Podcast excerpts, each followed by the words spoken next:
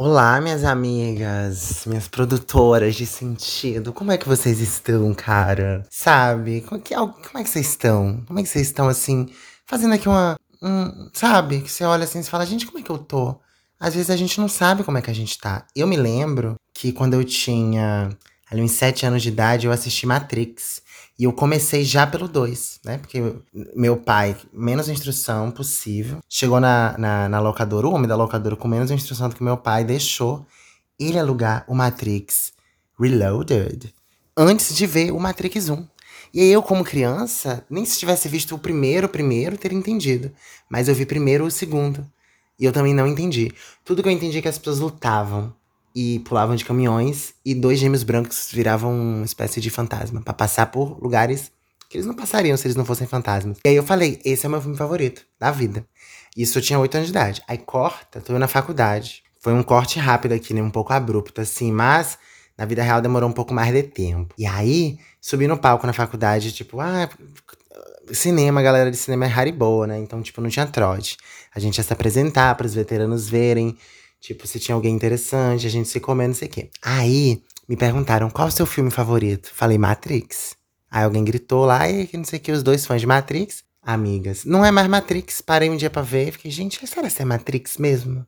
Não é mais, entendeu? Também nem sei mais qual é meu filme favorito. Esses dias apareceu uma, uma corrente, sei lá como é que chama esse negócio no Instagram, que você, ó, aquela figurinha que você bota, tipo assim, só quem tem namorada bonita. A gente tá tão desesperada para falar da gente, né, menina? Que toda hora o povo cria um. Mulher de biquíni é feia, eu sendo feia. Amiga, quem falou que mulher de biquíni é feia? Ninguém falou, jamais falaram isso, entendeu? Então, atenção, fãs de Matrix não, não é mais o meu filme favorito. Não sei se já foi também. Mas enfim, o ponto é o seguinte: como é que vocês estão? Vocês já pararam pra sentar e pensar, gente, como é que eu tô? Vocês já pararam pra, pra comemorar as pequenas vitórias. Não sei se vocês tiveram alguma pequena. Alguém teve alguma vitória no Brasil ultimamente, mas com certeza você teve alguma pequena vitória. Entendeu? E aí você às vezes não notou. Às vezes foi um momento legal com alguém, sabe, amigas? Essas, essas coisas me dão um gás, assim, absurdo. O que eu queria falar hoje aqui, né, pra elas? Durante todo o ano de 2021, eu não fiquei doente. Passou o ano inteiro de 2021 eu não fiquei doente uma única vez. Ah, porque um soro. Nada. Nada. Não tive nada. O que você pode pensar é um, um grande. Uma grande realização, né? Realização não, porque não foi o que realizei. Mas é um grande acontecimento, é um prêmio, é um galardão. Mas eu acho que é o mínimo que Deus poderia fazer. Danos morais, né? De tanta ansiedade que eu sofri. O corpo tava ótimo, a mente não tava tão bom. Só que o problema todo foi que quando chegou no final do ano, ali, segunda metade de, de dezembro, que eu meio que realizei que eu não tinha ficado doente nenhum único dia de 2021, eu comecei a falar para as pessoas enquanto celebração. Falava, amiga, você bota fé, velho, que eu não fiquei doente um único dia. Eu não fiquei doente 2021. Nada. Não vomitei, não caí dura, nada. Tive nada. Nem doente de amor. Não fiquei doente de jeito nenhum em 2021 e comecei a contar para várias pessoas. O que, que aconteceu? 2022 começou e tava todo mundo doente, né? Eu até falei num outro podcast, num outro episódio aqui. Todo mundo iniciou 2022 um pouco doente, né? Parecia ali um grande partidor, uma grande partidor de 2021. Eu comecei saudável. Mas aí, alguém, inclusive, se você sabia que eu não tinha ficado doente em 2021, essa culpa é sua. Porque alguém colocou um mal olhado aí. Porque 15 dias depois do começo de 2022, peguei uma faringite. Pensei, Covid, com certeza eu vou morrer. Mas não, não era Covid. Era faringite. Lembrei daquele meme que alguém falando assim: Não, fulana, não é Covid, não, graças a Deus. Era só dengue. era só dengue hemorrágica. Ai, graças a. Não era Covid, gente, era faringite. E aí eu fui na médica, né, e tal. No que a médica examina minha garganta com a lanterna do celular. Eu falei, gente, não, agora você me estressou. Eu falei, eu, quer dizer, eu não falei nada porque eu tava com a boca aberta, né? Porque ela mandou primeiro eu abrir a boca, meteu o dedo na minha boca, sei lá, aquele palito de picolé, para eu não poder agredi-la verbalmente, porque eu ia falar, você está louca? O que, que é isso? Ela quase meteu o iPhone na minha... Eu jurei que ela ia fazer um Reels. Mas não, ela queria iluminar minha garganta. Ela olhou cinco segundos e falou faringite. Rápido, simples e prático. Fui para casa, me tratei alguns dias. Fiquei bom. Fiquei bom? Não sei. Aí corta, pra, sei lá, três semanas atrás, eu tive uma infecção intestinal. Sei que não é um assunto muito agradável de se falar, né? Às vezes a gente fica assim, ah, infecção intestinal, amigas, todo mundo já teve, eu acho, né? Se você não teve, vai ter, igual chifre. O que, que aconteceu?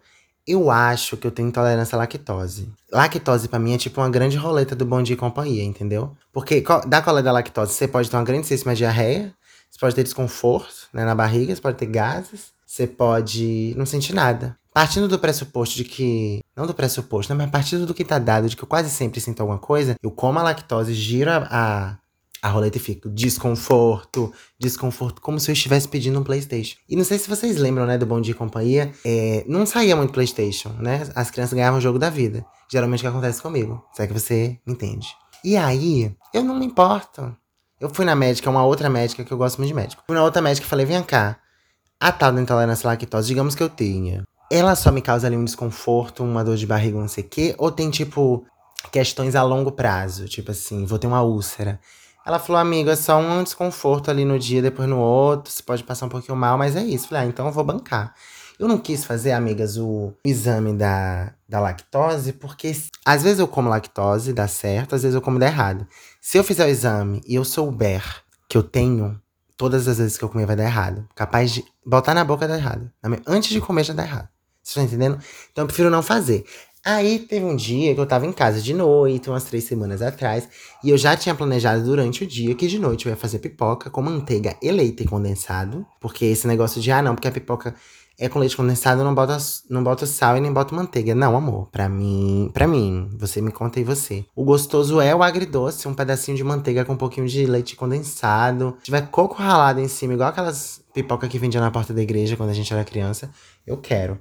Mas enfim, eu já tinha planejado que de noite eu ia comer pipoca para ver um filme. No que eu fui, eu passei, a ah, gente, eu passei horas do meu dia crente que ia rolar o negócio. Não rolou. Quando eu fui de noite, que eu abri o armário, não tinha pipoca. E aí eu pensei, agora você me estressou. Eu fiquei com muito ódio, porque eu já tinha planejado. E eu sou uma grande mimada, amigas, sabe? Eu abracei esse meu lado, quero melhorar, quero, mas eu acho que o primeiro passo é reconhecer. E o primeiro passo eu já dei, já reconheci que eu sou uma grande mimada. Eu queria comer pipoca, não teve? Fiquei muito chateada. Não tinha dinheiro na minha conta, né? Eu sou artista. O artista não tem dinheiro. Mandei uma mensagem para minha mãe, falei: "Mãe, por favor, a senhora gostaria de pagar um pastel para mim? Não tá com vontade não? Tá sentindo aí Falei, será se não tá com essa vontade? Eu tô sentindo, hein? Mandei até uma foto eu um pouco chorando, assim, um pouco pinto mole, aquela coisa meio cabisbaixa. Ela falou, ai, não tô afim não. Come alguma coisa aí. Falei, tá bom. Abri a geladeira. O que que tinha na geladeira? Tinha um arroz, que era de um dia outro. Talvez um dia do dia anterior. E aí eu pensei, gente, eu já sei o que eu vou fazer. Botei o arroz na panela, com a quantidade razoável de requeijão cremoso, lactose, com a quantidade razoável de maionese, não sei se tem lactose, tem lactose, com a quantidade razoável de queijo parmesão ralado, lactose, e uma quantidade razoável de queijo mussarela e mexi. Esquentei, óbvio, né? Ficou hum, uma, um arroz assim com queijo quentinho. Do outro lado eu fiz uma farofa com calabresa, porque tinha que ter alguma carne, né? Uma farofa bem crocante com uva passa, porque eu amo uva passa. Eu nunca sei se é uva, uma uva passa, umas uvas passam, algumas uvas já não passam, eu não sei que, como é que conjuga o verbo uva passa. Amigas, foi tão gostoso. Eu comi com ketchup e fui dormir. Não foi surpresa nenhuma eu ter acordado de manhã me esvaindo em fluidos, né? Vários, por vários lugares do corpo. Nossa, e vomitar é um negócio assim, surreal de ruim. É muito ruim vomitar, né? Você tá nadando, seu corpo tá tipo assim. Ele dá impulsos, ele te, ele te mata de dentro para fora. O, o vômito, ele te humilha antes de te matar, ele te bota no chão, sai lágrima no olho, você se suja você cai no chão no banheiro. Eu evito até o último segundo, porque eu conheço gente que, tipo assim, o enjoo veio, botou o dedo na garganta, vomitou a comida que comeu e deu errado e vida que segue, viada que segue. Eu não. Eu vou segurando o enjoo, eu sou negacionista. Eu vou segurando o enjoo até ele se resolver lá dentro. Tipo assim, amiga, agora você me estressou, se resolva aí. Mas aí nesse dia não deu conta. Eu já acordei, tipo assim, gente, it's going down.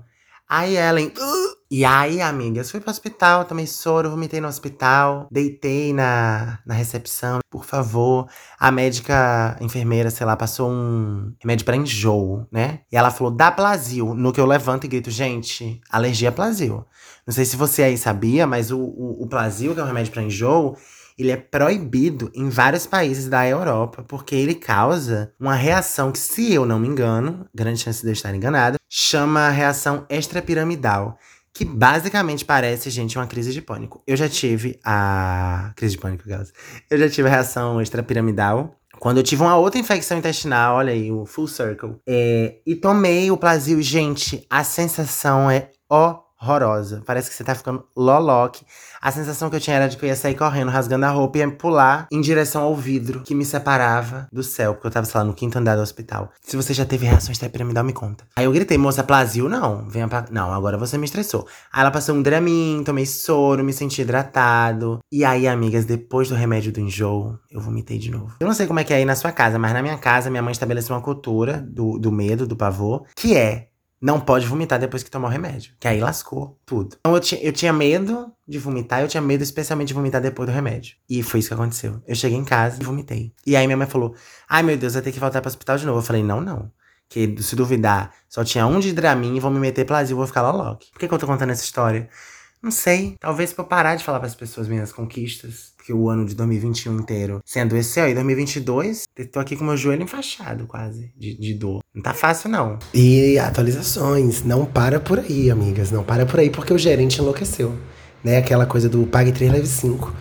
Eu, além do joelho que tava basicamente enfaixado, peguei um, uma espécie de gripe. Não sei o que que é. Loucuras aqui. Eu desconfio que pode ter sido pelo fato de eu ter beijado um rapaz que tava levemente gripado, levemente resfriado, né? E aí, dois dias depois que eu beijei ele, acordei um dia e estava assim. Tá durando até hoje. Valeu a pena? Foi bom? Foi gostoso beijo? Aí jamais saberão. Né? Fica aí no ar porque eu não costumo me expor. Né? Eu sou low profile. Não, foi bom, amigo. Mas enfim, uma outra história que eu gostaria de contar antes desse podcast acabar é a seguinte. E para ser sincero, eu nem sei como é que eu vou relacionar essas duas histórias, mas são histórias que aconteceram no último mês e que eu achei, acho que mereciam ser contadas, que eu queria compartilhar. Encontrei uma amiga essa semana, um amigo que a gente estreitou laços via redes sociais. A gente meio que sabe quem é o outro, meio que há muito tempo, mas a gente só estreitou laços agora. E a gente se encontrou pessoalmente pela primeira vez agora. E aí, amigas, a gente foi pro bar e não sei o quê. E bar, bebida, gente, mesa no bar, e gente, e bar, e não sei o quê. Ele, assim como eu, é uma pessoa carismática, simpática, uma pessoa expressiva, uma pessoa grande no que diz respeito ao espaço que vai para os lados. Ele mexe os braços, ele mexe, mexe, mexe com as mãos, ele mexe a boca, tem um olho, tem um sorriso. Enfim, tudo isso para dizer que ele é gay. Não, não era isso que eu ia dizer. Tudo isso para dizer que ele é simpático com garçons, assim como eu. Não vem um garçom na mesa, eu já assino um, uma rifa pago um chá de fralda, eu já pergunto qual é o nome, já faço amizade, falo, senta aqui, passa o back. Ele é assim também. No que cheguei na mesa para encontrá-lo, ele chegou antes de mim. Ele tava tomando uma Heineken. Eu entrei no bar, né? Sentei e falei, o que que é isso? Ele falou, uma Heineken. Eu falei, mas aí não vamos, não vou poder sentar. Aí eu sentei e ele falou, eu amo o branco. Ele falou assim, se você quiser tipo, tomar devassa, eu tomo com você numa boa, como se fosse um grandíssimo sacrifício. Ó, não, tudo bem, a gente desce pra devassa, porque você não pode acompanhar aqui. E aí, a, a garçonete veio na mesa trazer um copo pra mim. Falei, olá, qual é seu nome? Ela falou, Nai.